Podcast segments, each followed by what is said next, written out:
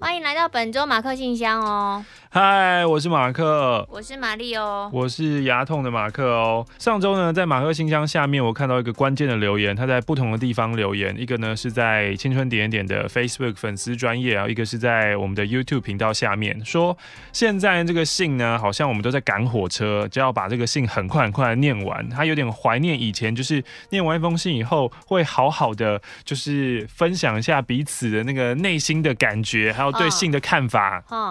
不是啊，啊，这不就是成长的过程吗？哦，说成长以后我们就会变很快，也没有很快，就是你不可能对所有的事情永远保持着第一次那么的新鲜。哦，是这样吗？我是这样觉得啦。哦，我是我是这样觉得啊，是因为以前呢，在广播的马克信箱是真的没有信，嗯，啊，那个没有信的时候呢，我们就只好拖拖拖拖拖，代表我们是好好对待那一封信啊。对对对对对对对，我们是花了很多时间，并不代表那就是有好好对我，我觉得。我觉得这个很需要好好讲一讲。嗯，就是有很多人呢，就是做出一个作品以后说，我很努力耶，我花了超久、超多的时间，就是。你们为什么不看呢？为什么不听呢？为什么不称赞呢？但就是花时间花的多，并不代表那个作品好，这样子。嗯嗯，所以也同样的对那个信件来说，我们念的比较慢，或者比较拖，或者分享比较多自己的想法，并不代表我没有比较重视，是这样吗？是这样吗？是这样的，没错。好的，那我们今天还是以一贯的开火车的方式来结束这一集。狗吠火车喽！因为今天呃，女主持人拿出了一叠信给我的时候说，如果没回完，我就杀你哦。我是说没回完就杀死你哦。这样比较好吗？有啊。今天第一封来自于水豚妹，我喜欢水豚，但我其实没有看过水豚。水豚泡汤的照片会带给我平静感，就像西藏颂钵的声音，敲一下。嗯，我就会沉静下来。也许汽机车喇叭声可以改成这种声音啊。那这样上下班，我们内湖的车潮会不会大家就变得很沉静的开车骑车了呢？嗯，我想不会。不会吗？因为骑车的时候人心是很焦躁的。可是你每按一次喇叭就，嗯，会越按越多，然后它那个它那个余韵都很久，有没有？没有，你还不能直接这样嗡嗡嗡按，你就要等一个按完以后，它才会有第二声。怎么样？你急不起来吧？对，每天开车就哎、欸，前面搞了，嗯，哎、欸，这应该要改成标配吧？哎、欸，乱乱改喇叭的声音是不是会被罚钱啊？好像是，因为有一阵子有些小台客不是还改鸡叫还是什么的，嗯，呱呱呱之类的。对对对，嗯、哦，我们我们搞错那个喇叭的目的，喇叭目的不是让人按了以后急躁，喇叭目的是提醒你说快要撞到了，有点太 peace 了，嗯嗯。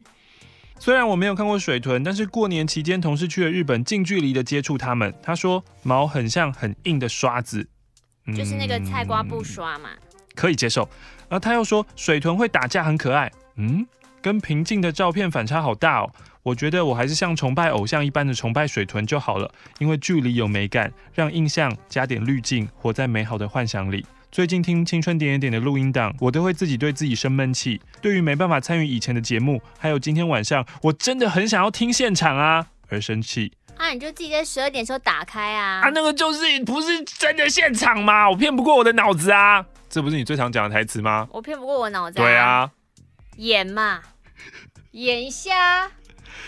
因此呢，就在生日当天。我想要 call in 进哥哥妹妹有意思，很顺利，但其实我是下了番功夫的哦。我前天晚上就已经先跟好友白咪咪美眉在商量对策，要几点打，打的时机是什么，要介于上一首歌放完的前面一点点，还要考虑电脑播放的时间差。嗯最后呢，我是在公司的顶楼等待白咪咪妹妹传表情符号，她传表情符号就代表哦，可以扣印喽，right now 的意思。我顺利了打了电话，很感谢白咪咪妹妹，还有马克玛丽，还有之后我打完电话帮我庆生的同事。生日当天有很多很难忘的回忆，他还附上了同事去日本买的水豚饼干，但你知道。饼干寄到这边来的话，就是碎屑，是粉末，就是水豚的骨灰啦。谢谢你，水豚妹。今天我的第一封信呢，非常非常非常非常新，因为是上个礼拜呢，三国志见面会的时候，有人在高雄的现场直接拿给我的。哦，插队。而且拿给我说，我想说，因为平常只要见就是比如说情人节的追思会，也会有很多人拿信来，然后我全部都会丢给欧马克，因为我一点都不想扛起这个重责大任。嘿嘿我觉得那个信，你只要透过我的包包什么，它就是会不见，所以这封对我压力非常大，我必须要赶快把它拿出来，不然我这辈子就会忘记它。哦，要感谢就是所有在台南或者高雄来到现场的点友们、清点教徒们，我爱教徒。我是高雄的 H，隔了两年再度在教母的生日日子提笔写信，嗯嗯呃，祝你工作满档。嗯，再度提笔是因为最近又低潮了，很低很低的那种。上周一个特别的日子，我用 IG 小盒子祝初恋女友生日快乐。对方简单道谢之后，我就嘴贱问了：“哎，那你生日怎么过啊？”对方说：“今年我要跟未婚夫一起度过哦。嗯，未婚夫，未婚夫，未婚夫，看到这三个字，好冲击。冷静的恭喜他之后，我开始我行尸走肉的日子。三天后，他就 PO 出了登记的照片。哦，我觉得被打了一拳。到现在过了五天，还是没有振作的迹象。虽然我知道该怎么做，但我就是做不了。教主教母骂醒我吧！哼，什么不要追踪他了？但是有时候你不要追踪他，他好像也是会浮现在你的那个……是哦，会这样吗？我不知道啊。不要去看搜寻那个就好了吧？哦，聊聊我们的故事。第一次见到他是小学六年级，有一次走过穿堂，看到正在跳舞的他。那时候我知道一见钟情的感觉。后来国中的暑辅很巧，他就坐在离我不到一公尺的地方。嗯，但当时呢，我还是九十五公斤的阿布姨，自卑的不敢认识他。之后的半年，我瘦了快二十公斤，总算看起来像个人，但还是不敢主动认识他。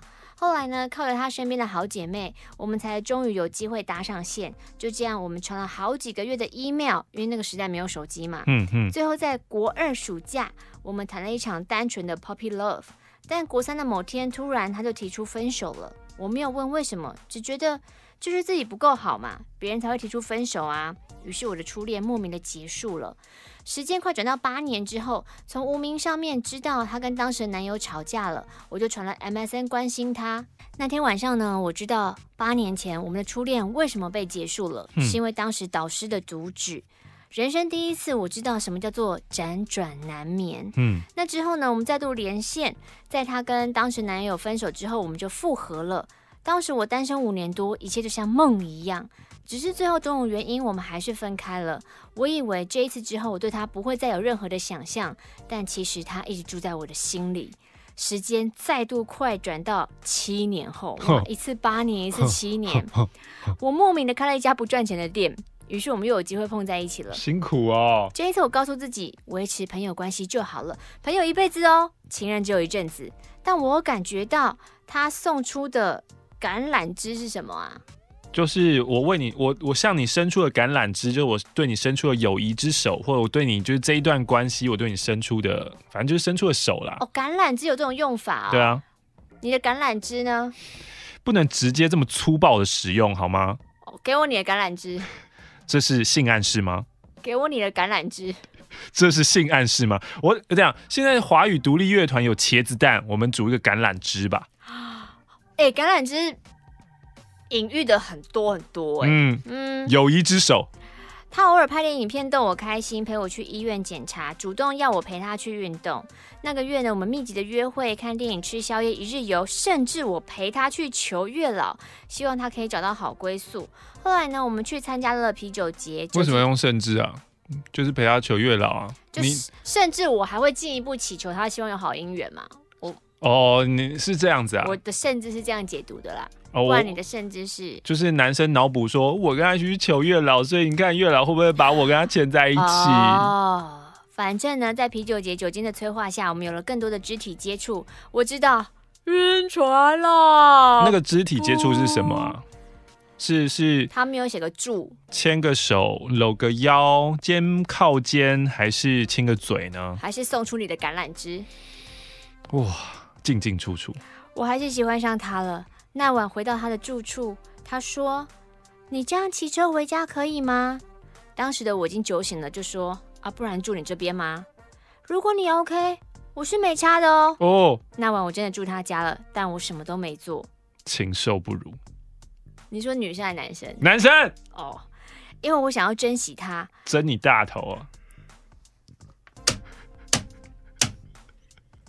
干嘛、啊？我觉得很妙，就是呃，好了，我就是以简单的男女，就不要分什么男男女女啊。男女来信来，然后这种男生的角色都会说，我很珍惜他哦，我一次都没有怎样啊。可是如果是女生来来信，就是说他就这样结束，他真的是个渣男，他就这样做就离开，什么都不管，都不珍惜我，男生是不是到手都不要了？就是那个，不是啊，就是。在收听马克信箱的大家，就是单纯的大家嘛，嗯，你们就都是滤过的水嘛，就是都是两边比较可怜的那一边，就是都被玩弄的那一群嘛，就真正的那些坏男人、坏女人，不太会听我们节目的，他们听就觉得 好好笑，一群卤蛇的自我安慰，啊、你们就继续弄你们橄榄枝就好。对啊，我告诉我自己要开启圣人模式，隔天我们坦荡的聊着，知道彼此其实都没有睡好，还是一样的聊天。三天后，他突然变冷淡了。我问他：“你怎么了？”他只说：“嗯，不能让你太习惯我。”我就告诉他：“我已经习惯了，又喜欢上你啦。”就被他冰起来了。我说服我自己的理由是，我可能就是月老帮他筛选到的那个烂桃花之一吧。嗯、我就消沉了几个月之后，慢慢恢复。就在月初，一个朋友 向我询问精神疾病的问题。哦、由于他的家人有相关的病史，这个他就那个女生的他，嗯、所以我再一次的向他询问。嗯、这一次呢，他也热心的回答我，还跟我说了一些让我蛮震撼的事情。嗯、一周后呢，他生日到了，送上祝福之后，他就突然告诉我他结婚的事情。以上就是我们的故事。马克的名言：爱如果有单位，那个单位就是时间。二十年的时间、哦、不适用在你身上。嗯。二十年的时间，他一直都在我的心底。故事写完了，也改变不了什么事情。感谢这个平台，让我有地方释放我想说的事情。嗯，就像马克在告解时说的：“告解之后，你怎么面对才是最重要的。嗯嗯嗯”虽然我知道怎么做，但我就是下不了手。来自于高雄的 H，爱如果有单位，这个单位应该是时间的这一句话呢，是要给不愿意为自己心爱的人抽出时间的人听的。哦，而不是给就是你们本来就已经付出狂人，对，就会为心爱的人付出自己所有一切，然后还一直在说，我已付出我的哒哒哒。爱如果单位就是时间，没有这一段话就已经不是你们听的，因为你们已经知道这件事情了。嘿，马克玛丽，你们好，我是朋友推荐就入坑的点友，深夜回游套 Q。虽然知道马克信箱尺度很大，但还是手贱的在更新日早上放送在办公室。哦，对了，是新公司哦。嘿，那，啊，第一次听到马克信箱的同事们也是笑得合不拢嘴。但念到老司机吹叉叉的故事时，老司机吹叉叉，我们在讲这么怪的东西吗？我们吹什么啊？没有啊。整个办公室安静到不行，我突然很后悔。但现在关掉，是不是会让空气更凝结呢？所以我就选择牺牲自己，就让同事觉得我都听黄色广播吧。牺牲打。既然这样了，我就分享一下有人约炮的故事吧。以下男性友人简称 C，就叫冠 C 好了。我跟冠 C 是很要好的异性友人，知道对方处于单身期，见面的话就会问说：“哎，最近进展如何啊？”他之前消失了一阵子，我就想说：“哦，也许他在恋爱吧。”而我跟他再见面的时候呢，已经是前女友变炮友的故事了。冠 C 在交友软体认识了 Y 女，这个约炮女呢，简称 Y，雅芳。大概是单身了一段时间啊，冠 C 没有太多的犹豫，很快的跟雅芳暧昧，速度很快。换场景到雅芳约冠 C 去看夜景，太实际了这个名字。虽然隔了几个县市哦，冠 C 还是去载他，但是夜景只是幌子，约炮才是真的。雅芳要求，好像在听什么小说。雅芳要求回冠 C 宿舍，以免来回的车程。冠 C 就带雅芳回到宿舍以后，表示：“哦，我自己睡沙发了，让雅芳睡床。”不知道过了多久，雅芳怎么翻来覆去都睡不着。雅芳要求：“为什么你要用一种武侠小说的方式 念言情小说？不要 不要怎样？用一些比较销魂吧？我说比较浪漫一点的。对啊，你刚刚等一下，雅芳使出了降龙十八掌。哈，今天小怪 C 还不死在我手下。哈哈哈哈哈哈。哦，要浪漫一点，是不是？因为这听起来很像是浪漫的故，也不是浪漫，就是比较情欲的故事哦。哦，好好好。雅芳要求冠 C 一起到床上一起睡，不然雅芳会睡不着。写到这里，我想全天下男人都该懂了吧？嗯，吃了很禽兽，但不吃简直禽兽不如。偏偏我的友人冠希，他选择禽兽不如。嗯，而我听冠希说到这，就迫不及待问了：雅芳，雅芳的照片呢？啊，脸书上的大头贴是绑了双辫子的女孩，任谁看了都会觉得，嗯，你笑什么？双辫子怎样？好乖，那么乖还是怪？好乖，那么保守的类型，哦，没有画上什么妆感，不属于漂亮也不难看的类型，就是一种村姑的朴实感。靠雅芳的样子是那么的保守，为什么会要求冠希带回宿舍睡呢？不管是听觉或视觉上，我都觉得不可思议。我觉得你们对双辫子有成见。雅芳要求冠希一起到床上睡觉，雅芳就自己呻吟了起来。哈，冠希很不解。雅芳，你还好吗？雅芳，我我我没有碰到你啊。雅芳说：“嗯嗯，我自己很敏感。”哦，你的念能。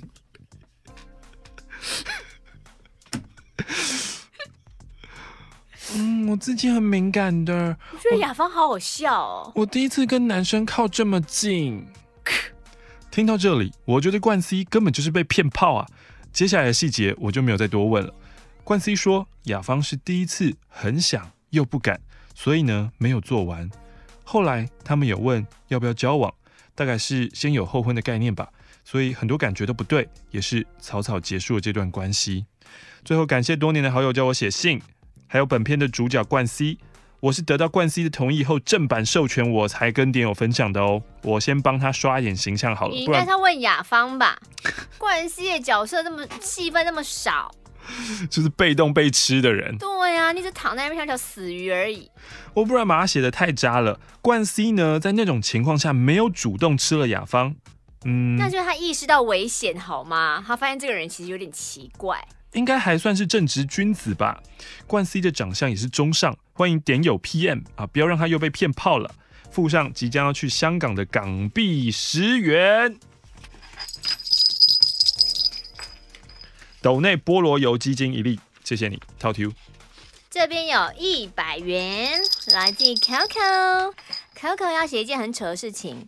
我在一间传产公司上班，嗯，老板老老板。当年在台湾经济起飞的时候赚很多钱，嗯，现在给第二代他的女儿 H，嗯，Helen，Helen 呢是一个我认为很没有能力的人，他会去国外进一些很丑的货，都卖不出去，嗯，但 Helen 又喜欢人家称赞他，嗯，俗称喜欢拍马屁，嗯，Helen 对产品根本就没有想法，然后业务又做得很差，然后很小气，都拿一些吃剩的东西给员工吃。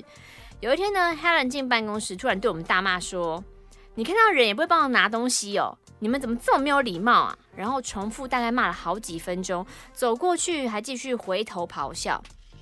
但是其实 Helen 也不过就是提着他的手提袋拉了一个行李箱而已呀。我真的长了眼界，我只知道残而不废。我第一次看到这样不残而废的人，既愤怒又吃惊，又觉得老天也太不公平了吧？为什么有钱的人可以如此的无理又不自知呢？奉上一百元。红茶拿铁，今天来说一下我脑子里不断出现的问题。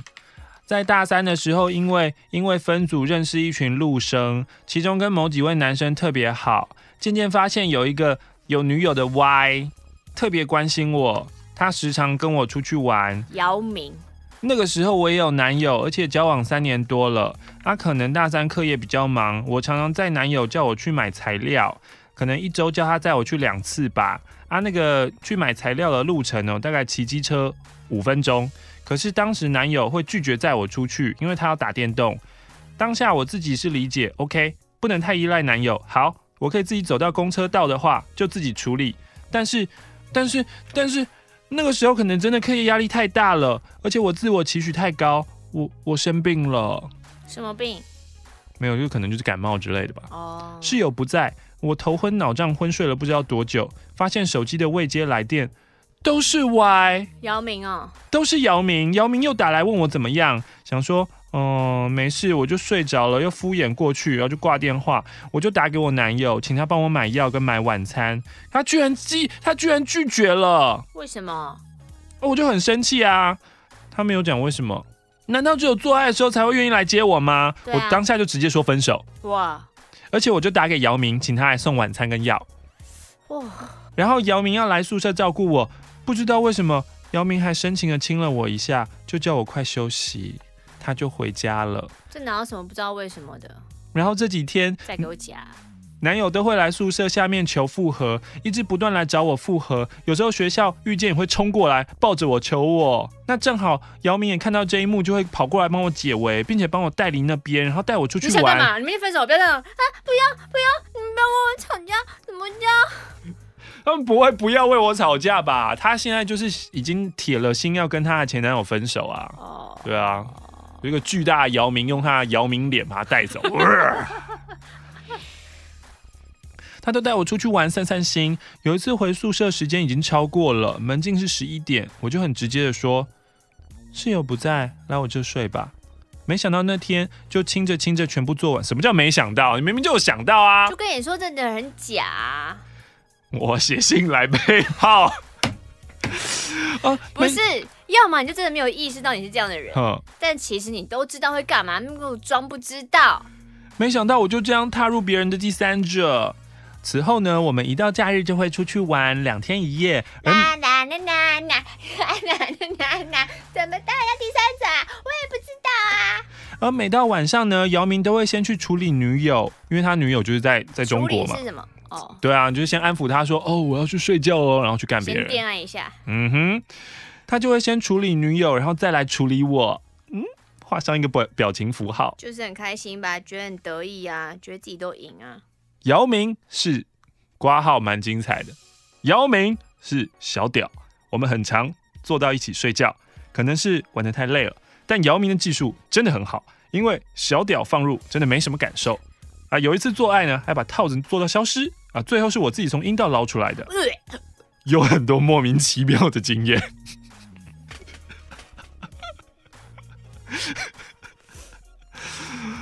哦，最后还是要面临陆生回去的时间。他回去的不久以后就跟女友分手了，但我也没有特别过去找他。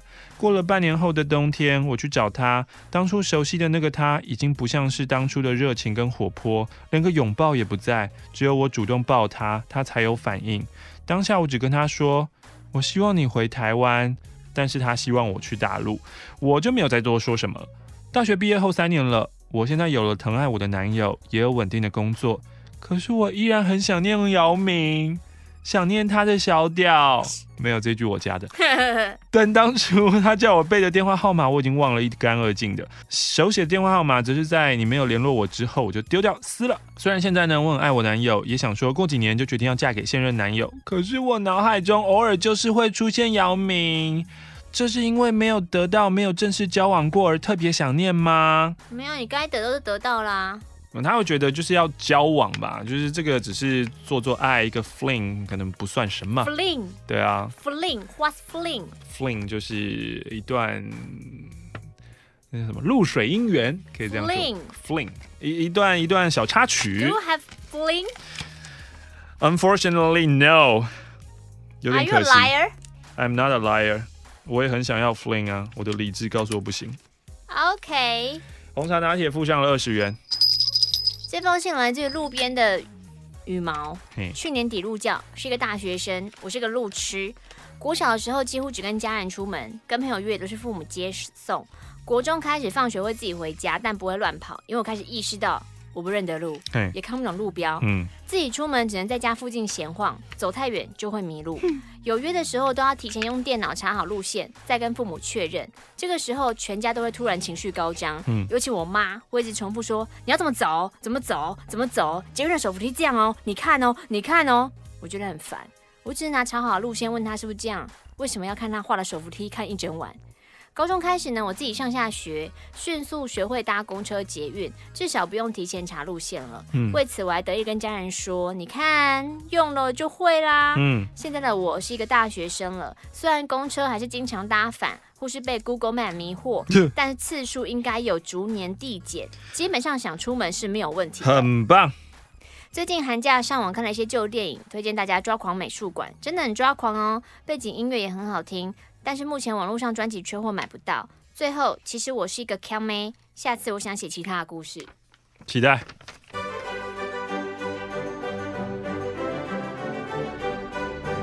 青春点点点，青春点点点，青春点点点，青春点点点，青春点点点，青春点点点。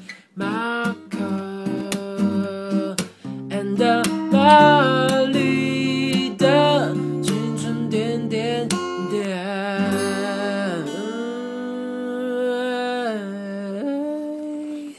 尔马克玛丽一打开信就掉出一百元。哎，怎么不是掉出条内裤？你要内裤干嘛？我说你可能会拿到一条蕾丝内裤，我也不开心啊。你真的不开心吗？很新很美的话嘞，不开心啊。有蕾丝内裤给我干嘛啊？他说我要送给卡提亚的。我就我就哦。你真的会拿回家给卡提亚吗？我会说今天有人送你内裤啊，他就会上虾皮卖掉吧。当然，我是 H，目前刚退伍，在找工作。怎么又有一个 H 啊？今天好多 H 哦。母亲是家庭主妇，父亲在银行担任主管。我们家的经济条件小康，可是房贷尚未还清，所以爸爸也还没退休。我的阿公已经过世，在那之后呢，他将阿妈接来台北，对他百依百顺。但是父亲对我妈和我要求非常严苛，他大男人主义的认为照顾母亲是长子的责任，但是他在上班养家，所以作为媳妇的我妈以及作为长孙的我要负起照顾阿嬷的责任。在台北住，顺便照顾阿嬷是可以接受的。但是阿嬷在这里国语不通，没有认识的人，有时候会想要回乡下老家住。可是老家又是个破旧不堪、附近交通极为不便的烂地方，我跟我妈都不喜欢回去。我爸就会对我妈说：“妈喜欢住那儿，你是媳妇，照顾她不是应该吗？”父亲有五个姐妹，其中四位已经退休，他们也可以回去陪阿嬷啊。但父亲觉得面子挂不住，他总是先入为主的认定嫁出去的女儿要照顾丈夫的公婆，所以让那些姑姑姑阿嬷是我们在麻烦他们，而我妈不用回去照顾是未尽自己的责任，还不断教训我跟我妈那间破房子是我们的家，回家住不是天经地义的吗？每次要反驳他对于男女的价值观跟回老家的厌恶，他就是露出非常不耐烦的表情，说：“我已经很忙了，为什么你们为什么还要找我麻烦呢？”我猜。他只把我妈跟我当做他花钱请的下属。那这种花钱给你们吗？没有。我父亲是那种没有什么个人兴趣的人，假日他也不会想要做自己的事。无聊的时候呢，就把我跟我妈叫起来，斥责我们说 没在上班，假日还睡那么晚。他唯一的活动就是开车载阿嬷出去，并且一定要我妈跟我随行。如果不想去，还会不高兴，营造一家出游的感觉。出游个屁！他会去的地方就永远都是那几个地方，餐厅也就只吃他自己喜欢吃的。回家后就开始抱怨说：“哦，花了好多时间哦，自己都没空看资料哦。”What the fuck？不是你自己要出去的吗？而且听他抱怨的对象不是阿嬷，永远都是我跟我妈。我的姑姑们很常来找阿嬷，他们不会事先告知我妈，而且每次说话都很吵，又会把阿嬷的手机铃声调到最大声。我碍于自己是晚辈，我都跟我爸说，能不能请他们小声点？他就一副事不关己的说：“那你去图书馆看书啊，这种小事不要来烦我。”但要是姑姑假日来访，又会要求我要留着留下来跟他们用餐，那个爱面子的态度，我真的十分无奈。每次只要稍微抱怨阿嬷或是姑姑们，她的脸马上变色，会先用父权至上。什么颜色？嗯，白色。会先用父权至上的口吻歇斯底里的咆哮，再以长辈的姿态教训我没大没小，没大没小。不，刚刚这个单押蛮不错的。最后以主管的口气发脾气说：“你们没在上班才会在意这种小事。”作结。总之呢，他永远只会袒护他自己家的人，而我跟我妈不属于他们家。时间久了，知道不论怎么沟通也没用，我们动弹不得，却也束手无策。我是很感谢父亲辛苦赚钱供养这个家啦，对他的付出我没有丝毫怀疑。但是我们不是你聘的员工啊，我们没有义务接受你的颐指气使啊。我知道父亲大概一辈子就是这个样子了，因为我的阿公也是如此固执强硬。我只求可以摆脱他，不论用哪一种方法，也希望台湾社会能够彻底摆脱父系霸权下的病态控制。感谢你们。这边呢有三封明信片，第一封是马克。你的明信片，一个人的独旅，耳中都一直是马克信箱跟哥哥妹妹有意思。看来我还没长大。然后他去了这个地方，什么以色列 Royal National Park？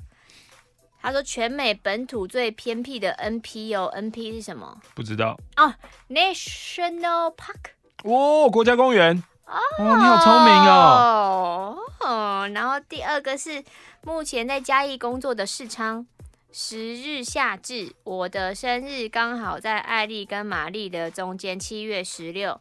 恳请两位用士官长的语气祝我已迈入三十的设计人生可以做出亮眼的成绩，跟生日快乐，再加上祝世昌 You are awesome，谢谢士官长马牌。干嘛？祝他生日快乐，跟他说 You are awesome 啦。谁了？You're awesome。从这个明信片这么新哈，我就可以知道，就是新来的柜台他已经不会按照之前的默契摆放了。哎呦，他把新的都往后放。哎呦，所以今天很多都六月跟七月的啊。哦哦。然后第三张明信片来自于莱尔，莱尔说：“我是今年刚加入的点友，我最近面临到开始买房子的难题，虽然我才二十四岁。”但因为以前就有储蓄的观念，所以我提早面对这件事情。但不管怎么看，中古屋都只有一个失望。嗯，为什么这种烂房子还要这么贵？嗯，点点点点点，我真的超级超级绝望的。我希望金融还是要赶快来。啊 不是啊，金融海啸来了，可是你知道房价是相对最抗跌的东西吗？就是你如果没有一，你如果没有已经准备好一笔钱的话，金融海啸来对你来说是一点用都没有的。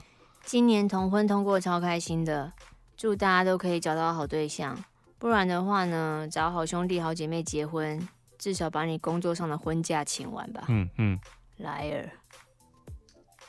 马克、玛丽，你们好，我是 J。今天呢，要分享这个他们邻居的故事。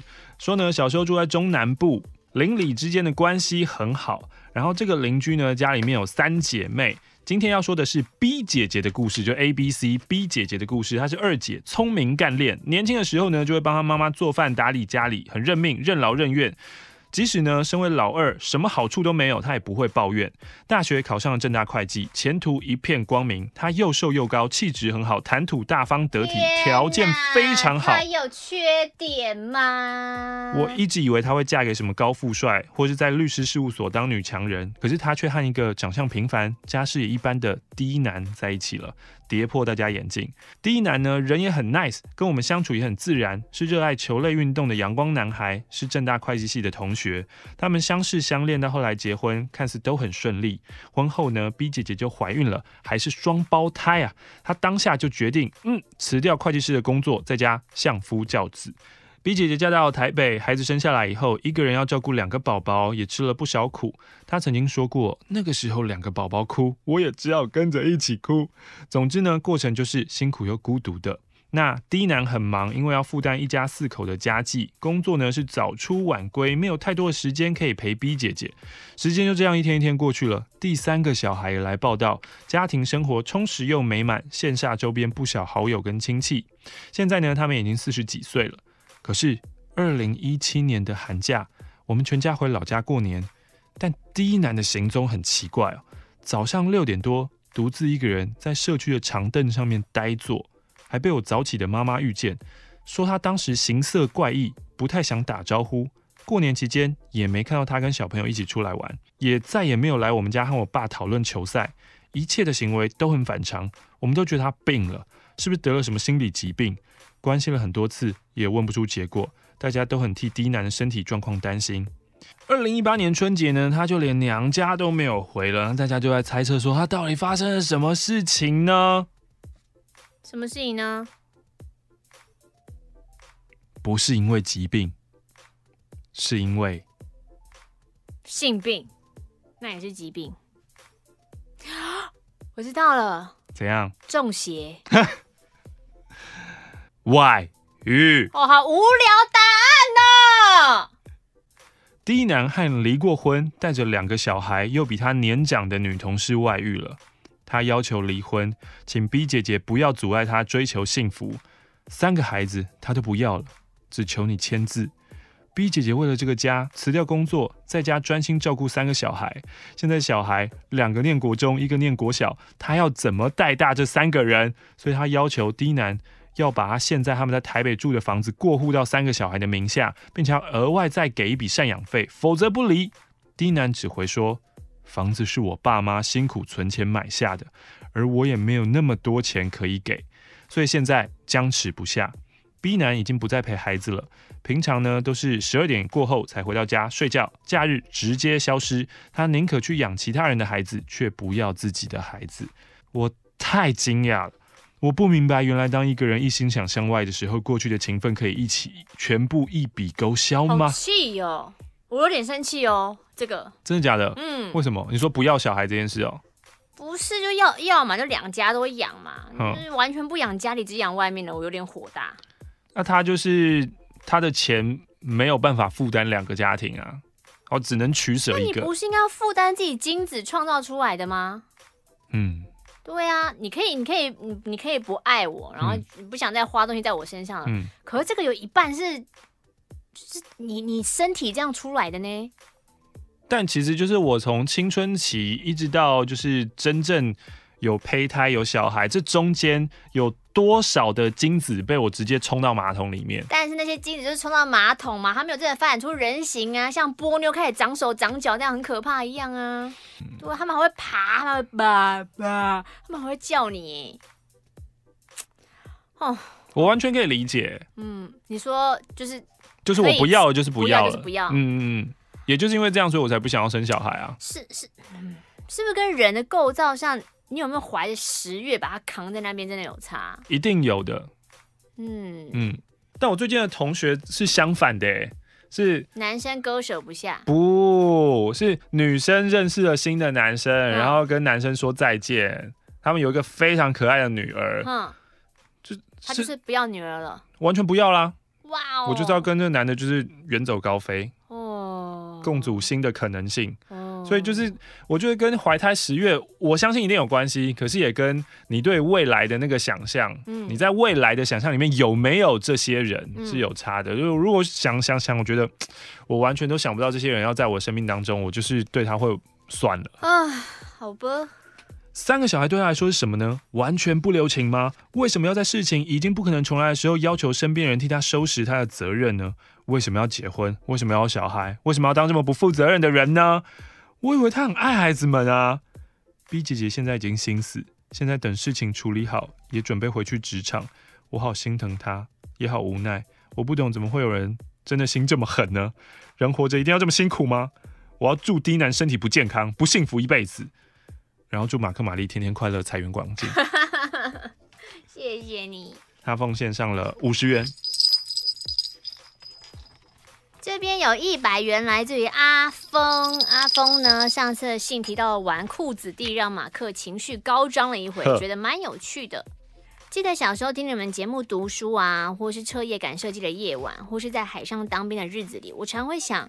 三十岁的我是什么样子呢？嗯，我会在哪个城市做什么样的工作呢？嗯，一个人吗？有对象吗？还是胖胖的吗？家人好吗？好可爱哦！每一次想的时候，都想说啊，好想要赶快快转到三十岁哦，我想要远离当时当下的烦恼跟痛苦。很可怕哦，你会变亚当·山德勒哦。虽然时间没有办法如意的快转，但随着年纪一年年的增长。我开始打消了这种逃避现实的想法，嗯，也了解到这些问题的答案必须要靠自己的选择去成就，才能让自己符合期待。而今天我三十岁了，哇哦！回头看这些期待，发现其实自己有以前想象不到的好工作，也比大学的肥猪时期少了十公斤，嗯，有一个稳定交往中的怪女友，还有很多远比期待还要好的事物。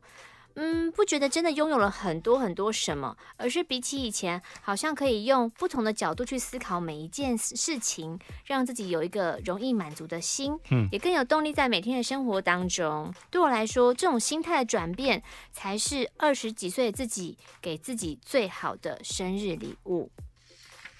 但说到生日礼物，最近因为年纪的关系，才开始认真学习理财。嗯，也看了好几本书、文章跟 YouTube 之后，我拥有了人生的第一批股票。嗯嗯。然而这些理财投资的方式当中，当然也有马克曾经在节目中说过的，每个月能够调用的资金，除了投资备用。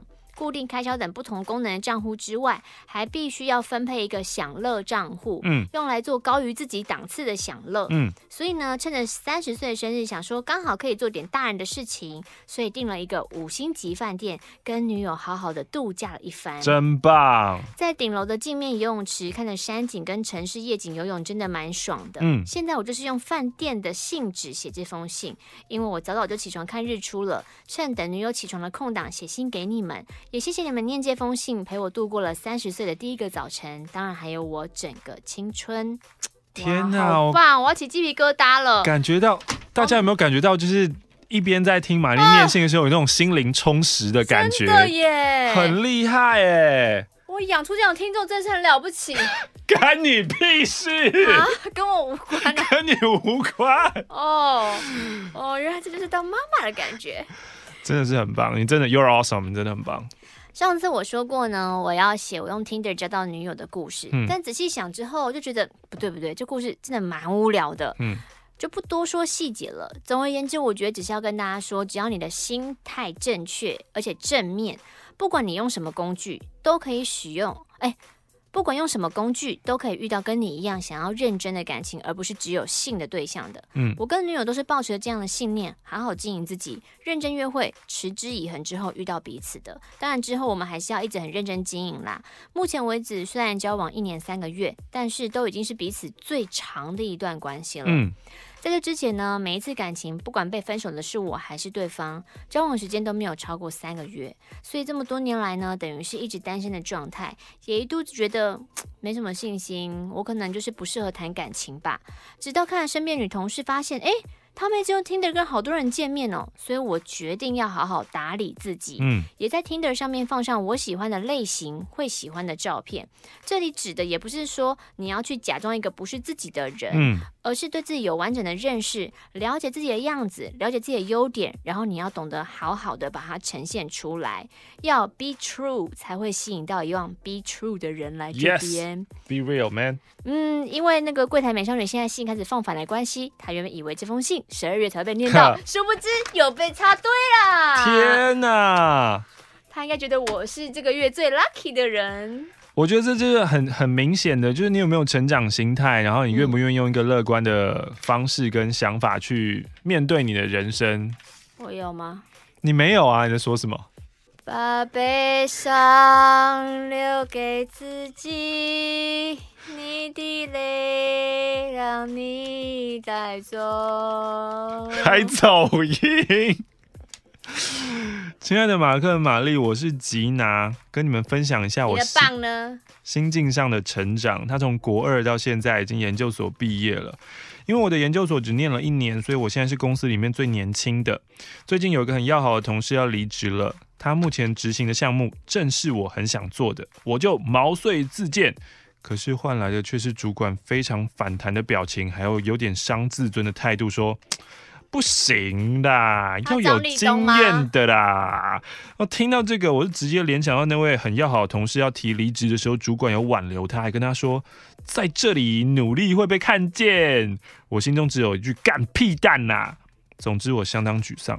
回家后呢，我就一如往常听着马克信箱的 YouTube，配着沮丧的心情，听到马克说：“大家好，我是今天的欧马克。”突然间，我好像了解什么。再听到马克说 “You're awesome”，我想我顺畅了啊！好好棒哦！你你你你得到的点是什么？今天吧，每一天都是不一样的自己，每一天都是新的开始。哦，他说这一段小故事的节奏可能有点太快了，但是太细部的内容。我也很难言传啦。好啦，好啦，知道啦。反正总而言之，就可能就是他有所获得这样子。嗯，想跟大家说的是，不要放弃争取，也不要因为别人的一句话、一个眼神就跟着否定自己。想跟马克、玛丽说，你们真的改变了对生活感到沮丧的人。这是我的，真的吗？真的啦。哦，有啦。嗯，好不好？你自己可以继续活得像烂泥没有关系。你这种态度也是鼓舞掉蛮多人的，真的，真的，真的，真的，让大家知道说，大家知道有一个更烂在那边，我就放心了。我以为我已经有点烂烂到趴了，没有，就是让大家知道说，哎、欸，其实就算是内在自信很缺乏，然后很悲观，什么都不想做，然后是一头牛，要人家鞭打他才会往前走两步的，他也是可以达到某一种高度的，那我就放心了。哦，这蛮励志的吧？你说从我这边有点看到希望的样子吗？对啊，是吧？凭什么无缘无故要给你们希望？哎呦，你是不是有病啊，吴玛丽？我们有一天真的被送进去啊！你会来看我吗？欸应该会啦。最近我在大众捷运上面真的看到了好多就是有病的人。最近真的蛮多的，最近非常多，计程车司机都有。然后我就不太确定他的状况是他到底能不能开计程车啊？嗯嗯、那天我要回家的时候，反正我就想说哦，比如说哦，古亭捷运站，谢谢。嗯。然后说哦好。嗯。然后我还说哦，不好意思，司机大哥，我就一千元，然后你找得开嘛？他说嗯，嗯，我找得开，可以，就一切都很正常，就上车坐着。嗯。然后开始呢，我就听他在讲话，嗯、我就以为他戴那个耳机在聊天，嗯、聊超久，嗯、一直聊。然后就是我想说，怎么都不给对方讲话的空间啊？嗯、不知道你这就是要那样子啊？我就跟你说过，就是那你那个你那那个就是后来发现他一直在自言自语，对，嗯，然后就是不停，嗯。然后我就有点想说，嗯，那他自言自语的内容就是在讲说他好像在生意上面有什么事情，没有，因为太小声了。哦、可是就是听起来就是在跟一个人一直在聊天，然后就一直跟他讲话，嗯嗯然后就有点慌张。我就先看一下说他到我们那个电车的营业 营业证，然后然后哦有有有有有，然后就想说那应该还蛮正常的吧。中间我突然跟他说哦前面那边我要右转的时候，他又会突然停下说，你刚刚说我说哦前面要右转，说哦好，然后就听到之后。不是啊，那你就是啊，就是那个，就在他自己的世界里面，跟他里面的人在对话。对对对对对。啊，我在呃一天是在公车上，一天在捷运站里面遇到也是这样，然后两个都是男生。嗯，在公车上那个呢，他就是一直望向窗外，然后已经有一点点言语上面的攻击性了。然后可是我听得出来他在抱怨的主题应该是说。干嘛叫我去看智商？智商是这日在对不对？反正就讲这一些，嗯、然后同样也是会就是看到什么女生上车，然后就是会也是会讲一些你不知道在说什么的东西。嗯、然后那个时候卡提亚站在他的就是他坐着，然后卡提亚站在他旁边，嗯、然后卡提亚就是有有一个包包，他包包上面有挂一个丝巾这样子。嗯、可是你知道公车很不稳，会一直就是碰到晃到或碰到人家，所以我就一直把那个包包跟那个丝巾要。避免割避免碰到那个人这样子，嗯、因为因为你知道，免得诱发他不开心的情绪。对啊，就是那个呃，虽然对我们来说，可能我们都知道，就是公车不稳，所以会晃到会撞到，嗯、我们都可以理解这件事情。可是对于他，可能就是会觉得说，你为什么要一直要侵犯我？然后或者你的马尾一直甩掉我，你不知道吗？什么、嗯、那可能会爆发出来，我就 我就一路上一直在弄那个。然后今天我在捷运上看到那个、那个真的就很夸张，他就是走在我后面，嗯。我是有刻意的忍耐不回头去看他，因为他在讲的话就已经很有攻击性了，嗯，就是一直在说什么破麻，就是看看，然后就那个受不了，因为前面有一些女生就会觉得很怪，就是回头去看他，然后就看什么看，就贱啊，什么荷尔蒙失调啊，什么 就狂骂，就有的没有的。他看那看起来是正，就是外观其实是正常的嘛。后来就是呃。我离他比较远一点以后，我就回头看他，嗯、然后他其实是戴着棒球帽加上口罩，嗯、所以我觉得他应该也是知道自己已经生病了，嗯、然后可能是没有办法克制自己的。对对对，就就一直说，一直说，一直说，嗯、还是觉得蛮恐怖。那不就哈拉大猛男那一个吗？对啊。嗯，为什么讲到这边来啊？呃，哦，因为你有病吧？怪我喽？就说我平为什么平白无故要给你们希望？是不是应该怪你？是吧？给人家希望会怎么样？你少一块肉吗？哦，没有。如果是快一点的话，哎、欸，干嘛？你摸着自己的胸，觉得自己少两块肉。是快一点的话，就说哦，没有，这不是平平白白的。你们要加入会员。对，我们会员还没有开，不知道为什么还不没还没有开。啊，你那个信到底回完了没？这个信回完了，他最后付上了一百元，然后呢，还附上了一张八块钱的邮票。嗯，但是啊，就是回邮信封是。你里面还要有信封、你的地址、你的本名。对啊，你的信封、你的本名，然后那个回邮回邮贴好，嗯，我们才会回邮。那是八块钱，我就收下，谢谢。哇哦，好棒哟！我是克里夫，是吉米有声书认识你们的。能让有趣的故事更添趣味与感动，是你们的天赋哦。谢谢你们每周更新的马克信箱，让我在工作时脸上出现一抹微笑或开怀大笑。嗯，Robin 是我的初恋，感谢他让大学时懵懂无知的我，一个谈恋爱时的青涩与悸动。这什么话？感谢他让大学时懵懂无知的我，一个谈恋爱时的青涩与悸动，就是他让我心动过了。最后也因为我的无知而分手了，之后各自有男女朋友。但我们是同班同学，还是会天天见面，尴尬难免。最后还是毕业了。哇，你讲话 tempo 蛮妙的。毕业后的联系，只在对方生日的当天说生日快乐，还有一群朋友聚会上的聊天。嗯，私下聊天，因为久没联系，有一搭没一搭的节奏。可是，在我心里一直有个问题：每当各种喜怒哀乐的当下，脑海有个声音声嘶力竭的呐喊你的名字，搭配着赛亚人机器的动作。还有一些巧合，都让我认为我们之间有一些什么，好像有个声音在问我：“你想得到爱情吗？”嗯。最近我知道你有男朋友的更新了，但是我没有办法说祝福的话。也许是一个时机，让我自己摸清对这段关系的想法是。他请我们选择。嗯。请问这段关系的想法到底是：A. 钻牛角尖，B. 浪漫。钻牛角尖吧。之前我看了马克那一部关于失去的影片，嗯，还是我就应该放下，让关系过去呢？Yep。第一次寄信我好兴奋哦，还有菊米有声书是经典，我付上两百元，想请马克模仿萧敬腾说：“Hey, you are awesome。You are awesome。”又一个 J 耶，男 J 还是女 J 呀？感觉是女 J，分享一个国小时候发生的故事。国小三四年级的时候，同班的 Y 女很要好，上课会传纸条，下课黏在一起上厕所那种好姐妹。可是她有一个很奇怪的习惯，就是她都会偷我的联络簿。那个时候呢，联络部每天都要写心情小语，老师隔天会回复。他不知道到底是想要知道些什么，每次都被他妈妈发现他偷我的联络簿放在家里的书桌上，然后呢，这个歪妈啊就会拿来学校还给我。为此呢，打过他很多次。还记得他常常被罚抄字典，老师也很头痛。哎，讲到字典，之前是马克信箱问说“爱”这个字第一个词是什么？嗯嗯。然后你说什么？爱人。嗯，答对了。Yes。我怎么这么 awesome？I don't know，因为你有爱吧？这个有没有爱？这我有脑吧？哎呦，什么事都要跟脑扯上关系。嗯。老师呢也很头痛，而且私下有告诉我妈妈，叫叫我说，哎、欸，你要小心那个 Y 哦，因为他城府好像很深之类的。我不记得我那时候什么反应，我好像还是继续跟他混在一起。后来有一次呢，他就主动问我说，哎、欸，你在厕所里的时候为什么都没有上厕所啊？我好像直接傻眼，因为，哎、欸，我也不知道为什么，就是有说要去上厕所，可是我就站在马桶旁边发呆，过一两分钟我再冲水，假装我有上。所以这个故事有两个盲点。一，为什么你要假装上厕所？对。二，为什么他知道你假装？没错。那我我一开始我是不知道有这个奇怪习惯，可是后来我想，哎、欸、哎、欸，这超 private，欸，你怎么会知道呢？他就接着说，啊、哦，我都从门缝里面看你们呢。被看的不止我一个哦，还有另外一个同学。Y 呢还说，另外一个同学他有发育了，哎，他有长毛毛。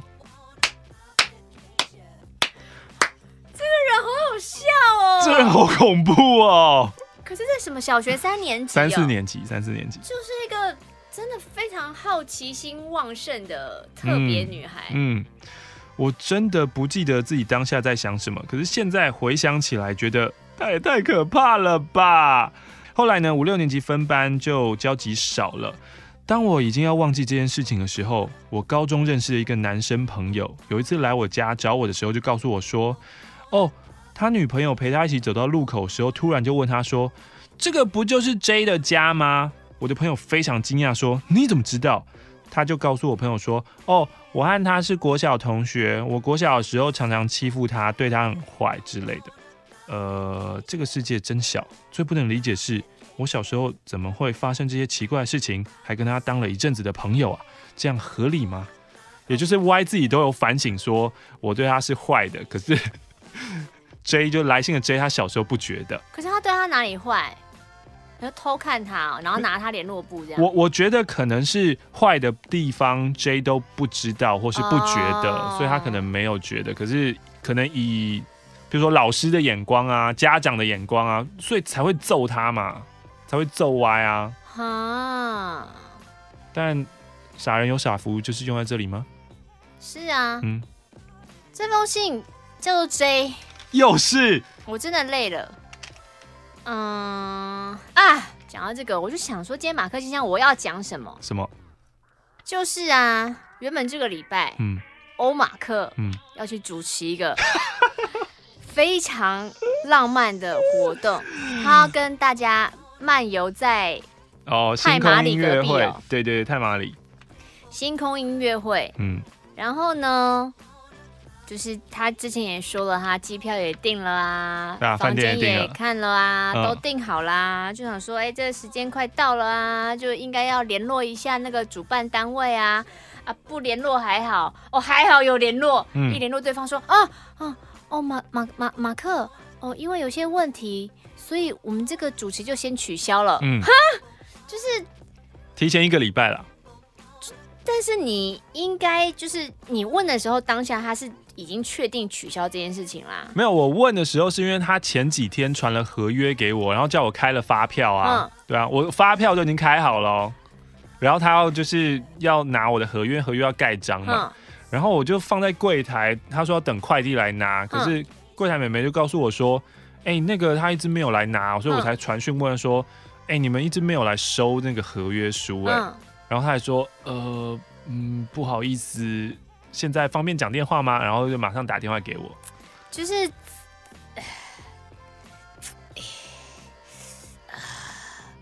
就当你知道一件事情要取消的时候，有时候你要面对一些状况，你知道那个状况很尴尬，你很难以启齿，你觉得压力很大。嗯，但那是你的工作，你就是必须要去主动面对。对，就是就是你分内工作。当你要取消一件事情，你那些就是你自己要主动开始去做，而不是等对方发现，就想说发现了，不行了，不行了，哎，一定要讲了。呃，可以讲电话吗？就这个顺序有点倒过来。那万一如果我一直都。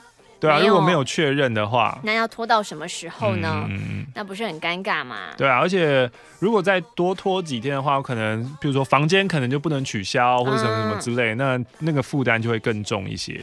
所以只是要嗯、呃、呼吁所有在职场上的，因为对方应该是个蛮年轻的，是年轻人吗？算是年轻人吧。就是我觉得很多年前在面对自己的工作的时候，当你面对这些你觉得很难以启齿，你觉得那个心就是跟你要提分手，嗯，跟问对方要不要在一起的时候，嗯、那个压力是一样大的。嗯、可是分手跟那个你要拖，那是你家的事情。嗯、可是当你在面对工作的时候，有些事情你该去面对的，就是要挺起你的胸膛去面对它。嗯嗯嗯。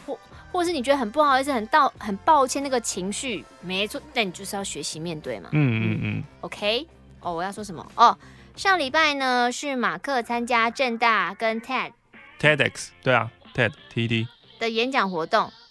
啊，因为要上班，所以没办法参加。嗯，不然同时有 Utopia 跟马克，真的是最棒的组合。哇哦！后来因为马克发关于从鲤鱼身上学到的事那部影片，嗯、当天呢我有事要早起，就成了比较早 follow 到的听众。嗯，二话不说，马上传讯息给鲤鱼主编，哇大概很早哦，早上七点四十吧。如果主编能看到讯息，也许也可以替马克再找到更多粉丝，让更多人听到马克信息。有啊，鲤鱼帮我找了好多 IG 的粉丝。对，恩后来主编真的有回复我，也在 IG tag 马克，真的太开心了。嗯，然后谢谢你们带给听众这么多美好的日子，可以为你们尽一份心力，真的太棒了，耶、yeah!！然后呢，之后要出国念书，可能也没有办法像现在这样，一想到什么就马上写信，马上寄出。嗯，但是如果在国外生活很有趣的话，我还是会持续跟你们分享的。好的，因为要准备出国，所以现在工作已经递辞呈了，再上一个月的班，我就可以放暑假了。我离职前呢，我的雷同事因为做不到业绩，一直。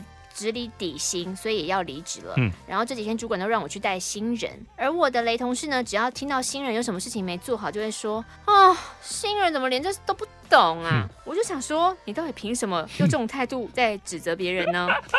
有一天，当他口当他口气不好的时候，我就直接回他说：“你不知道你就这么雷吗？”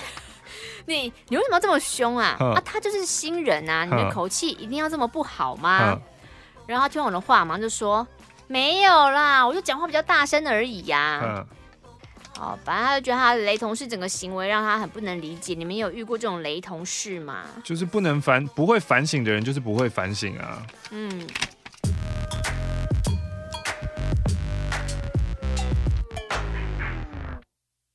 马克、玛丽，你们好，我是一个单身六年的女生。我今天想要跟你们分享我在这六年期间自我探索的故事。首先，因为我喜欢的男生类型就是干干净净、书生型的，刚好前两任男友都是这种类型。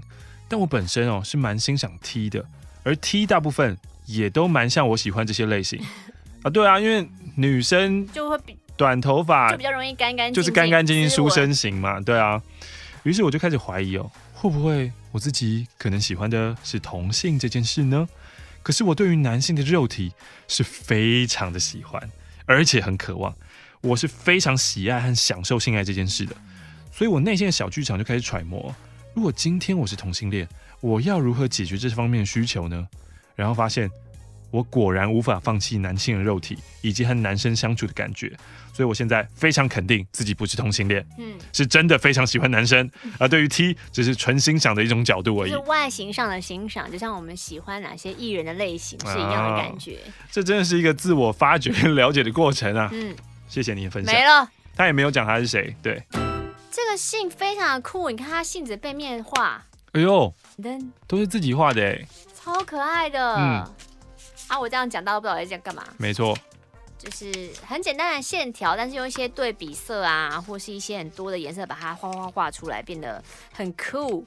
嗯，我是哥安妮尼昂。原本呢，距离我寄出第一封信大概快要两个月了，然后是想给跟我告白但已经被拒绝同事 A 时间去处理他对我的喜欢，但我一直等不到第一封信被你们念出来。嗯，所以我昨天跑去找 A 摊牌了。嗯。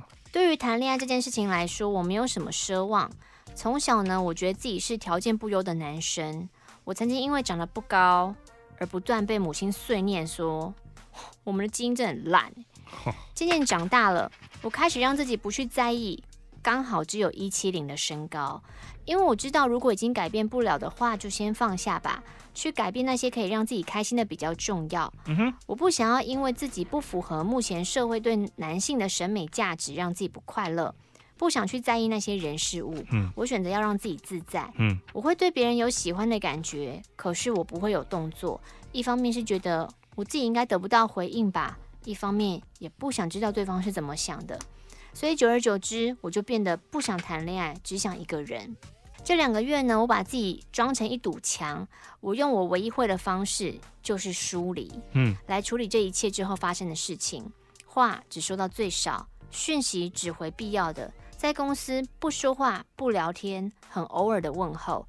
我尽量制造时间跟空间给他，希望他自己可以努力去试着消化对我那多余的情绪。可是他没有办法，他从深情凝视。或是你也可以说他在监视我，嗯，转而只在公司没有其他人的时候跟我说话。尽管我已经摆出了很凶的表情跟语气，可是 A 还是会一直纠缠着我发问。我知道呢，要从喜欢中抽离需要时间，所以我忍，就是忍。同事们看在眼里就说：“哎，你找机会跟 A 说啊，说他让你不舒服啊。”嗯，但我就觉得时间还没到。几个礼拜前呢，我手上处理的案件是 A 认为原本是他的案件，所以呢，他很积极的想知道我处理的状态，还有已经给到客户那边的档案。嗯，我发现呢，就是他这样的关切之下，我开始毫无进度，所以我在假日进公司，一个人很自在的把该有的进度补齐，并且很庆幸他不在。但我又觉得很不合理啊，为什么是我要躲开他？明明我很早就用文字说清楚了，我的行为也表现得很明确。啊，这样子我到底还该怎么做呢？然后呢，他一直希望他的信可以赶快被念到，因为我跟同事们说，念到我的信之后，我就要公开 A 的告白信给他们，然后再寄给你们收尾这个单恋。也许你们会觉得站在 A 的角度，就觉得他就只是喜欢你啊，也没做什么坏事，对啊，不应该被我这样对待。嗯，可是他的喜欢跟他在喜欢我之后所做的事情，都让我不是很舒服。但我觉得你还是不要公开他的告白信到你们那个群组里面比较好啦。对啊，我觉得不要这样子，有点太过分。就是一个 他就是一个走火入魔的人嘛。嗯、那如果你觉得你该讲的都讲了，你能做到就做到，那就那就这样了。亲爱的马克玛丽好，我是爱你们的恶剧作小皇子。恶作剧小王子吧？你干嘛？没有，他写恶剧作小皇子啊。怎么那么妙？这是我写来的第七封信，随信附上了六十四块。祝心想事成，所有人吉祥。恶作剧小皇子，可怕是没有恶作剧，就只有这一封信，他就只有把自己的名字两个颠倒而已，让我有点惴惴不安。他里面有什么？是有炭疽热吗？是有什么病毒吗？爱恶作剧的人没有恶作剧，我有点怕怕。他上次有恶作剧吗？有啊，上次有，有啊，啊，好可怕的一个人哦，我收了戏呢。你们好，我是陈太，在有人推坑下，成为了每周四十一点准时开 YouTube，并且是补录音档的马信之友。请问你们知道有些保特瓶的瓶盖会有一层透明的塑胶膜吗？呵呵就是说什么沿着虚线就可以把它撕开的那个包装。嗯，我国小某次睡觉做梦的时候，梦到自己是那个膜，吃到那个膜。哦，我想吐又吐不出来，好不容易吐出嘴边，于是，在梦里的我就这样把它握在手中。早上醒来之后呢，发现自己的手还在。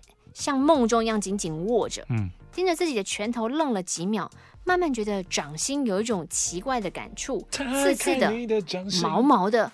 难道梦跟现实的境界已经模糊了吗？嗯，难道在梦里的我吃到塑胶膜的同时，现实生活中的我也吃到了吗？这个很可怕，这封信很可怕。会吗？